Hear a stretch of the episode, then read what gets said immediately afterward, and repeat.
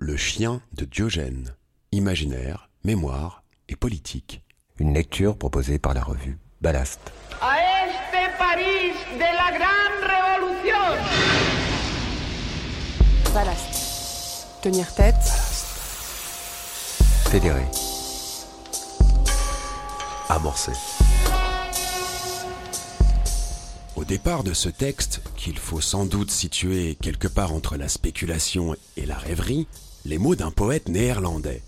L'auteur poétesse elle-même s'en empare pour louer, au fil d'une plume trempée dans la tradition libertaire, les vertus mobilisatrices de l'imaginaire en politique. Sans quoi, il n'est pas de révolution. On croisera donc un commandant de sous-marin, des barbares, un abbé, un orage et même un vieux chien grec. Par Adeline Baldacchino. Élu par Corinne Morel-Darleux pour la revue Ballast.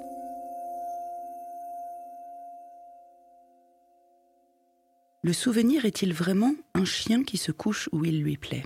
C'est ce que soutient le poète néerlandais Cess Nootboom et à sa suite le professeur d'histoire de la psychologie Douwe Draisma, auteur d'un livre fait pour tous ceux qui s'intéressent à l'histoire du temps qui passe et au mécanisme de la mémoire, Pourquoi la vie passe plus vite à mesure qu'on vieillit. Le souvenir est-il vraiment ce compagnon fidèle qui finit par nous trahir au gré des impératifs de la biologie du cerveau, dévoré par sa vieillesse et félon malgré lui? Mais surtout, quelle sorte de chien peut-il bien être ce souvenir? Un qui vous lèche tendrement la main en réclamant des caresses? Un qui vous mord au mollet pour vous demander de sortir? Un qui vous prévient à l'approche des méchants, qui vous protège et vous sourit de toute sa gueule affectueusement levée vers vous J'aimerais méditer quelques instants à partir du livre de Draisma et de quelques réminiscences liées à Cornelius Castoriadis sur un sujet qu'il ne traite absolument pas, mais qu'il éclaire involontairement. Les rapports ambigus de l'imaginaire, de la mémoire et de la politique. Fécond à première vue, dangereux au second examen, mais finalement plus inextricable qu'il n'y paraît. Fécond bien sûr. Commençons par une intuition. L'imaginaire nous met en mouvement, nous incite à l'action et conditionne parfois le passage aux actes. Pour qui ne supporte ni l'injustice ni les violences plus ou moins dissimulées de la société, la lecture de Charles Dickens ou de Jack London, de Victor Hugo ou de George Orwell, d'Emma Goldman ou de Victor Serge, plus près de nous de Patrick Chamoiseau ou d'Ursula Le Guin, de Marie Scondé ou d'Alain Damasio, joue à la fois comme révélateur et comme détonateur. Ce que l'on pressentait se matérialise sous la forme de personnages plus vrais que nature. Ce que l'on désirait, la fiction, ou la vie muée en autobiographie romanesque qui devient un réel fictionné pour qui apprend à penser dans les livres, semble le rendre envisageable. L'imaginaire rend le possible imaginable. Or la politique n'est rien d'autre que l'art de faire passer les rêves de l'état gazeux à l'état révolutionnaire. L'héroïsme n'est peut-être que l'effet d'une boucle de rétroaction, celle qu'exercent nos lectures sur nos espoirs, et à leur tour ces espoirs, déçus ou victorieux, sur les livres qui les racontent. C'est parce que l'on aime le capitaine Nemo ou le comte de Monte Cristo que l'on se veut justicier. C'est d'ailleurs quelquefois parce que l'on a trop lu les histoires de la Révolution française et de 1917 qu'on se prendrait bien pour Saint-Just ou pour Trotsky, négligeant au passage les guillotinés de la terreur et les morts de Kronstadt. Car la littérature emporte aussi le risque de fabriquer des héros à bon compte, lavant le sang à grande eau et faisant fi de la violence réelle. Sur papier glacé, les assassins qui le furent pour la bonne cause passent mieux que les autres, et l'on trouve toujours d'ardents défenseurs de Staline qui feraient mieux de relire Panaït et Strati. Au passage, notons-le, à moins de mourir à temps, il n'est pas facile, dans le monde réel, de finir en héros révolutionnaires innocents, tendres et joyeux. Che Guevara ou Castro nous font rêver à proportion des méfaits que nous choisissons d'ignorer.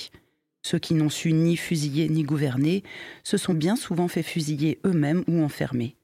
Tout se passe comme si seuls les oubliés de l'histoire pouvaient se permettre le luxe de ne pas trahir l'idéal. Et pour cause. Le pouvoir ne leur échut jamais pour leur brûler les mains. Mais revenons à notre affaire. La construction de soi comme homme révolté suppose toujours l'existence de modèles plus ou moins purs, exaltants ou sombres. Robin des Bois ou Arsène Lupin, nous préparant à l'action, nous indiquent qu'il faudra en assumer la part la moins glorieuse autant que la plus excitante. Jusqu'à l'adolescence au moins, nous voulons tous écrire le roman de nous-mêmes en train de changer le monde. Adultes, nous profitons souvent des parenthèses trop rares des vacances pour entretenir l'illusion de pouvoir encore participer à quelque grandiloquente aventure. Et il semble bien que nous ne soyons, à la dernière heure de la mémoire, au dernier jour du sablier qui nous défera, qu'une histoire à raconter aux petits-enfants, qu'une narration plus ou moins réussie, qu'une épopée plus ou moins fantastique. Au mieux, ce conte s'inscrit dans une mythologie collective, celle de l'usine ou du syndicat, du parti ou du club. Même là pourtant, nous avons tendance à croire que seuls les grands hommes, si ce n'est les grandes femmes, peuvent tout bouleverser. L'idée d'une révolution collégiale nous effleure à peine, et quand c'est le cas, nous fait plutôt sourire. On admet volontiers, en partageant un café au comptoir du commerce, que les hommes ont besoin de chefs. L'idée d'une direction provisoire et tournante des affaires publiques n'apparaît pas dans les livres d'histoire. On a beau chercher, on ne trouve pas et puisque l'on ne trouve pas, on croit que cela n'a pas existé ni de raison d'exister un jour. Ici commence la tâche conjointe de l'imaginaire et de la politique qu'il nous faut écrire sur les pages blanches de la mémoire historique. D'abord parce que l'absence apparente ne signifie pas l'inexistence réelle. Les vainqueurs ont toujours escamoté les tentatives des vaincus. L'histoire est bien plus profonde et large que les livres des historiens officiels des vainqueurs ne nous la montrent. On ne cesse de redécouvrir que nos premières interprétations de la préhistoire, de la naissance des sociétés agricoles et des économies organisées par l'État, par exemple, doivent être intégralement revues à la lumière des fouilles archéologiques. Dans les interstices des empires ont vécu des individus libres qui échappaient au carcan de l'autoritarisme, nous raconte James C. Scott dans son Homo domesticus, une histoire profonde des premiers États, éloge anarchiste des barbares et des vaincus. Les barbares n'étaient pas des monstres, mais ceux qui vivaient aux marges des États, prétendant échapper à la domination des premiers comptables. Les vaincus n'étaient pas des faibles, mais ceux qui se souciaient moins d'apparaître dans l'arbre généalogique des maîtres que de manger, d'aimer et de vivre à leur guise. Les plus heureux en l'espèce ne sont pas ceux que l'on croit. Les chasseurs-cueilleurs mangeaient bien mieux que les premiers agriculteurs, et l'impôt ne fit d'abord le bonheur que des percepteurs. Ce que l'histoire ne nous a pas appris, ce sont toutes les ramifications du possible qu'auraient engendré d'autres circonstances, d'autres choix des communautés humaines, d'autres tournants culturels. Il y a des leçons à trouver dans ce qui fut, mais il n'y a pas de leçons à recevoir de ce qui n'a pas laissé de traces. Seul le vraisemblable, l'uchronie, l'imaginaire peuvent nous aider à deviner ce qui a peut-être été, mais oublié, ou ce qui n'a encore jamais été tenté. C'est pourquoi il n'est pas de révolution sans édification imaginaire de la société désirable, appuyée tant sur la mémoire reconstruite du passé que sur le désir encore vierge de l'avenir. Cornelius Castoriadis l'avait bien vu, qui en appelait à une réinstitution imaginaire de la société, ouvrant la porte aux archipels de résistance infrapolitique, insistant sur les appels d'air de la pensée radicale, non pas extrémiste, c'est-à-dire butée, intolérante et inapte à la discussion, mais radicale, c'est-à-dire autonome, neuve et ancrée dans des convictions fermes, bien que toujours ouverte au dialogue. Le rêveur n'est pas celui qui ne changera jamais d'avis, il est seulement celui qui assume son droit et sa capacité à penser autrement et à considérer ses propres objectifs comme au moins aussi légitimes que ceux qu'on prétend lui imposer au nom d'un toujours déjà là politique.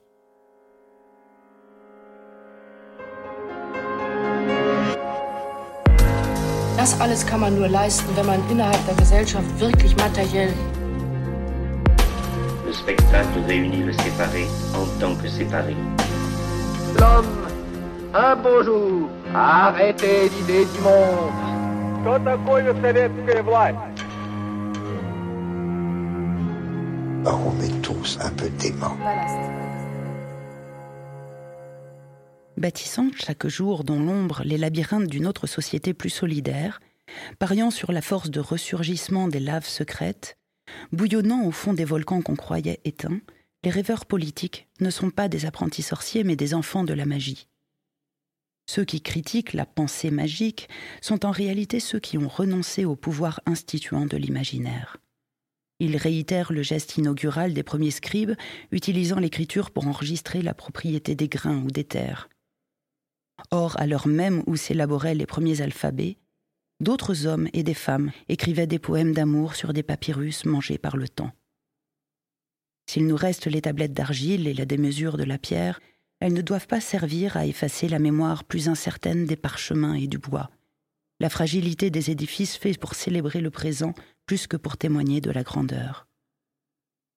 Il y eut toujours deux usages possibles de l'écriture, l'un servant à contrôler pour dominer, voire écraser, l'autre à chanter pour retenir, voire inventer.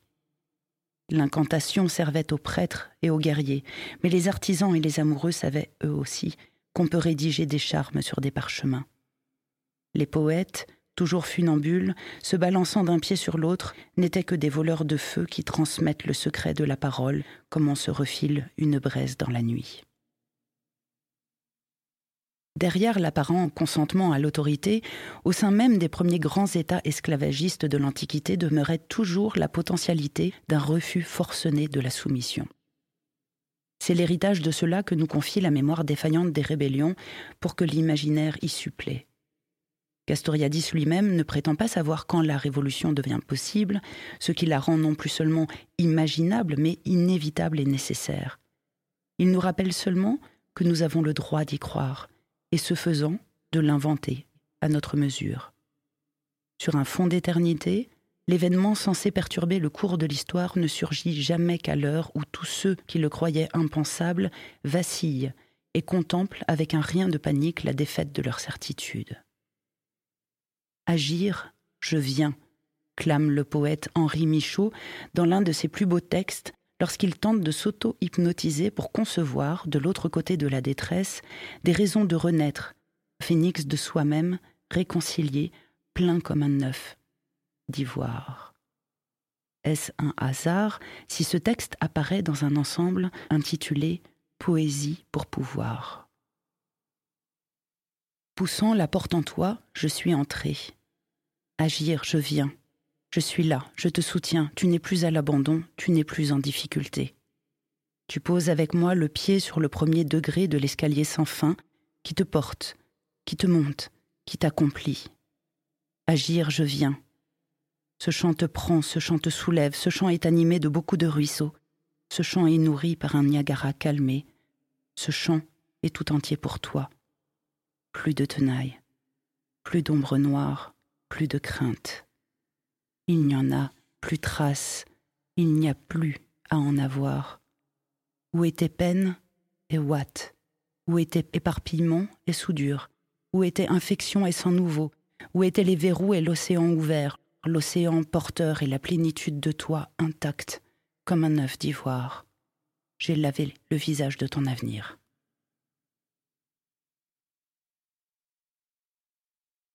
Il n'est pas de révolution intérieure ni politique sans imaginaire, individuel et collectif. Ne se risque à changer les choses que les hommes et les femmes prêts à devenir des magiciens. Agir, ils viennent. Deux formes de métamorphose s'imposent et se complètent alors.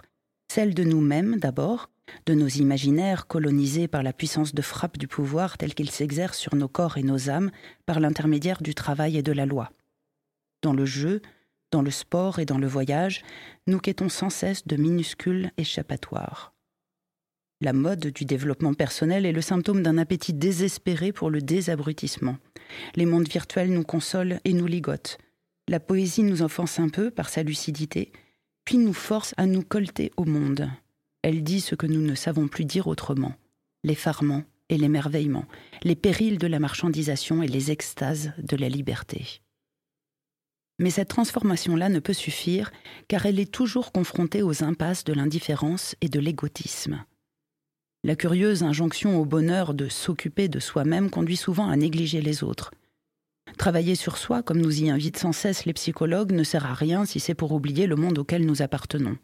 La conversion de notre imaginaire personnel doit alors s'accompagner d'une extroversion aventureuse qui vient contredire le repliement maniaque sur soi pour reprendre ici une formule de Vladimir Jankelevitch, quelque part dans l'inachevé, lequel ajoute La sérénité ne se trouve pas dans la conscience confinée, mais dans l'élan de l'intention intransitive.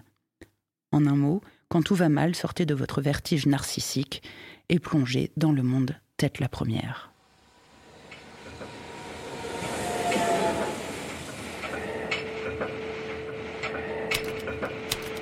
Je suis dans un de ces jours où je n'ai jamais eu d'avenir.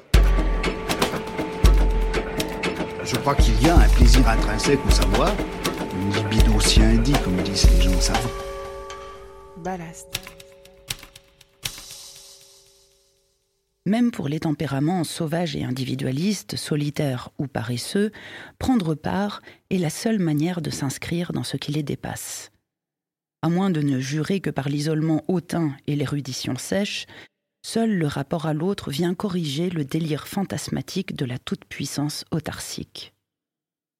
Rois et reines de nos cauchemars, nous sommes ramenés aux proportions plus congrues mais jubilatoires de la camaraderie par la force de l'amitié, qu'elle soit furtive, amoureuse ou militante. C'est en racontant et en se racontant que l'on s'invente. Tout le reste n'est que farce, un peu cynique, non dénué de charme, mais bien dépourvu de tout pouvoir social. On ne crée pas de paradis pour soi seul, on n'habite pas d'îles désertes sans espérer secrètement qu'y accostent des pirates généreux ou quelque extraterrestre plein d'humour. En prison, Monte Cristo n'est sauvé que par l'abbé Faria, avec lequel il communique avant de devenir l'héritier de son trésor. Tous, nous cherchons des bras dans lesquels nous jeter, la bonté qui répare, la douceur qui restaure. Or, si nous n'agissons qu'en imaginant, si nous n'imaginons qu'en partageant, il en ressort que seule une éthique de la mémoire, visant à la multiplication des souvenirs doux et communs, permet de cultiver l'empathie. Ce que je désire et que je veux, que tu veux et que je te donne, et qu'à ton tour tu me donnes, fabrique à petits pas de nouveaux mondes. Que nous reste-t-il alors à faire, sinon à créer par l'imagination des configurations rendant possibles et vivables d'autres futurs cette ascèse de l'imagination est une manière de vivre qui rend à chaque instant sa juste valeur, son propre poids, sa pleine puissance. Ce qui a été n'aurait pas pu ne pas avoir été, mais ce qui sera peut n'avoir pas encore été. L'imaginaire est à la fois politique et poétique. Par la métaphore, l'analogie, la comparaison, les poètes suggèrent des raisons d'être, sinon d'agir. La poésie annote le temps, ramasse des étincelles qu'elle condense, entrepose des forces. Ainsi de l'éclair qui dure, cher à René Char, ou de la verticalité flamboyante des flammes de chandelle chez Gaston Bachelard. À force de concentrer cette force comme un point qu'on ferme au beau milieu des chantiers et des charniers, la poésie fabrique des textes aussi durs que la pierre, qui deviennent des armes. Fusils de pauvres, dira-t-on, mais de pauvres jubilant peut-être d'avoir repris le contrôle de la seule richesse, leur temps. Pas de révolution possible sans imaginaire, c'est-à-dire sans conviction profondément ancrée qu'une aussi petite chose qu'un poème peut changer le monde. Fous et amants l'ont toujours su, mais c'est à tous les autres, à nous tous, qu'il faut désormais le répéter. L'imaginaire qui forge la mémoire, et que forge la mémoire, je reprends le pouvoir. Mais qu'en ferai-je? N'est-ce pas la seule et unique question qui vaille? Car si ce pouvoir ne consiste qu'à se lever pour prendre un coup de bâton sur la tête et se rasseoir, c'est une bien piètre preuve d'espoir qu'il emporte avec lui, tout aussitôt renfermé dans la boîte à souvenirs des humiliés. Que pourrions-nous donc faire ici et maintenant qui agissent dans l'espace-temps des vivants sur leur propre géographie et leur implacable chronologie Rien, sommes-nous parfois tentés de répondre, défaits par notre propre nudité, là de chercher, penché sur le berceau des neuf vies d'un chat qui nous fixe dans les yeux, nous défiant comme narguent les immortels. Rien, murmure un vieil homme édenté qui mâche de la coca au fond de la montagne. Rien, dit la femme au rein parfait qui soulève vers le ciel son poids d'enfant et de seau d'eau. Les puits se vident et se remplissent, les baobabs périssent et les arbres morts au fond de la mer deviennent fossiles.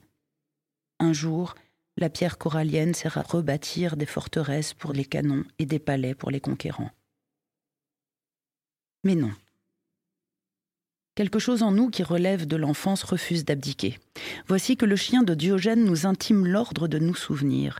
À quel moment avons-nous renoncé à consacrer notre vie à aimer? À quelle heure impalpable avons-nous choisi de ne plus tenter de devenir ce que nous étions promis d'être? Quel prix avons-nous payé au réel? Quel affreux pragmatisme nous a sommé de lâcher prise, quelle évidente tricherie a transformé le pacte, tu travailleras pour manger, en esclavage, tu mangeras pour travailler. La mémoire est un chien qui ne se couche jamais sur ordre. On la siffle, elle n'obéit pas. On la gronde, elle aboie. On la caresse, elle tend les oreilles. Elle vieillit plus vite que nous, et nous ne la retenons que par la laisse des histoires. Viens donc là, que je te raconte toutes les premières fois dont je me souviens. L'heure de sommeiller ne vient qu'avec celle de renoncer à toutes les surprises. Que quelque chose se passe n'importe où, n'importe quoi, implorons-nous au bord de la tombe. L'ennui refroidit nos os. Le ralentissement biologique objectif crée une accélération subjective, processus auquel la cadence des horloges physiologiques prend part, raconte Dreisma dans son livre. Il nous semble soudain que le monde a mille ans, que plus rien ne peut l'ébranler puisque nous sommes là, nous-mêmes, de nous efforcer. Le cycle de la révolte et de l'amour a des allures de roue démente. Il nous faut d'urgence un orage dans le sablier, des grains de sable dans la mécanique du désir, des étincelles dans la mer, des rebelles plein les livres, des poèmes plein la rue, des révolutions plein la mémoire.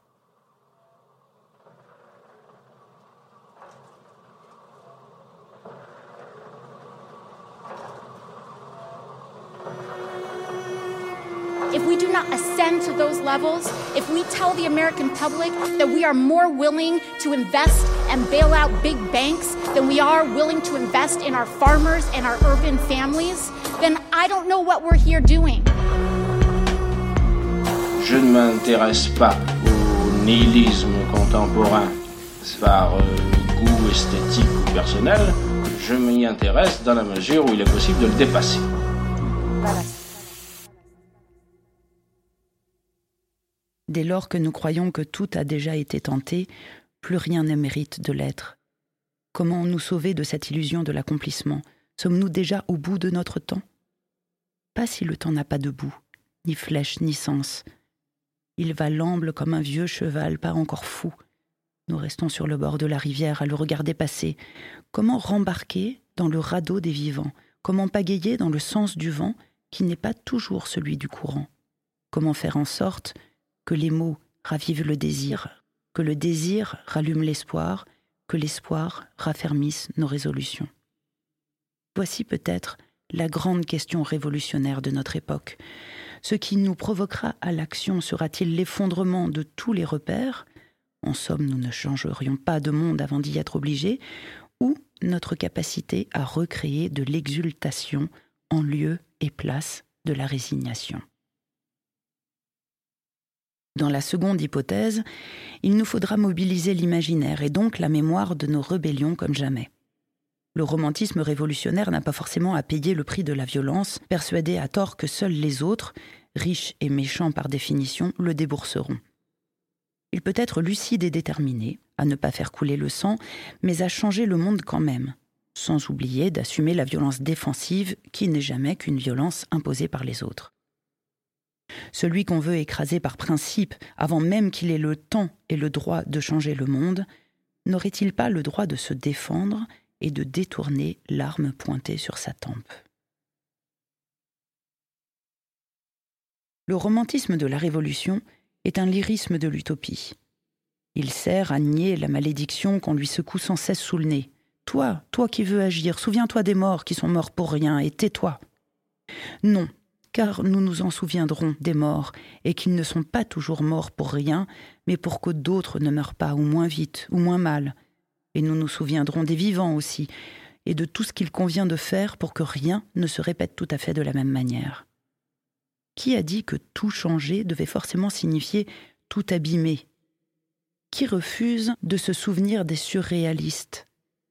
Transformer le monde, a dit Marx, changer la vie, a dit Rimbaud, ces deux mots d'ordre pour nous n'en font qu'un.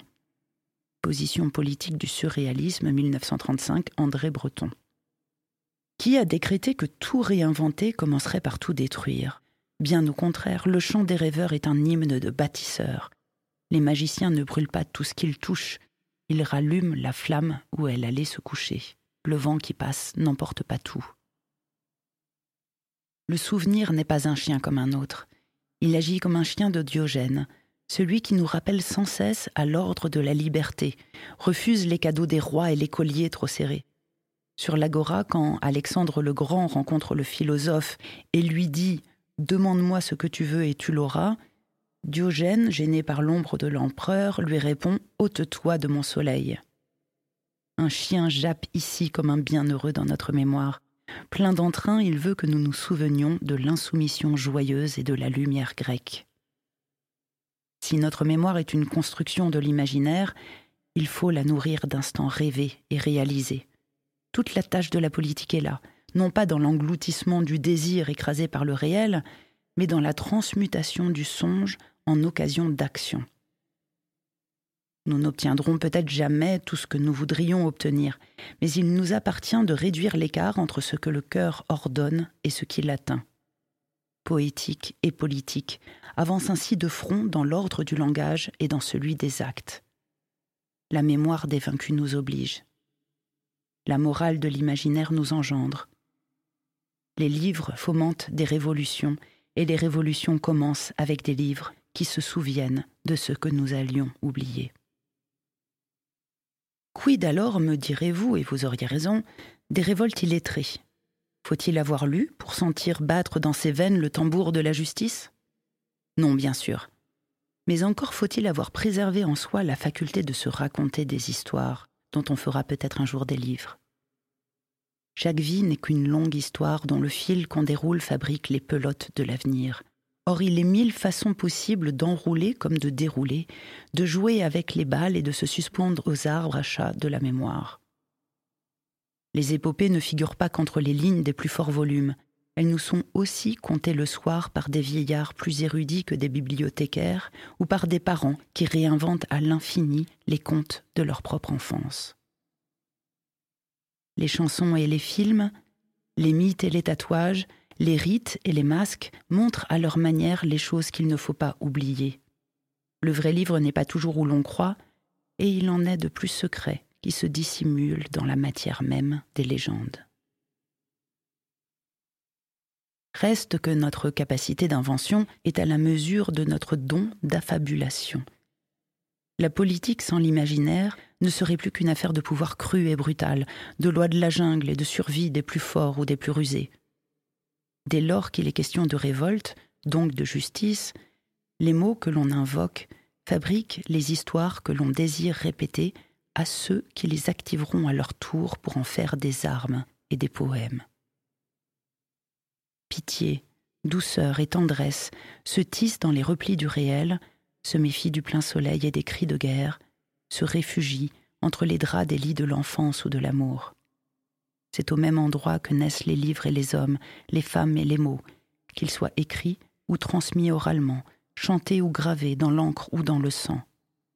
C'est au pied de ce lit-là qu'on trouvera souvent couché, pantelant, mais joyeux, le chien de Diogène. Retrouvez tous les articles à l'adresse revue-ballast.fr.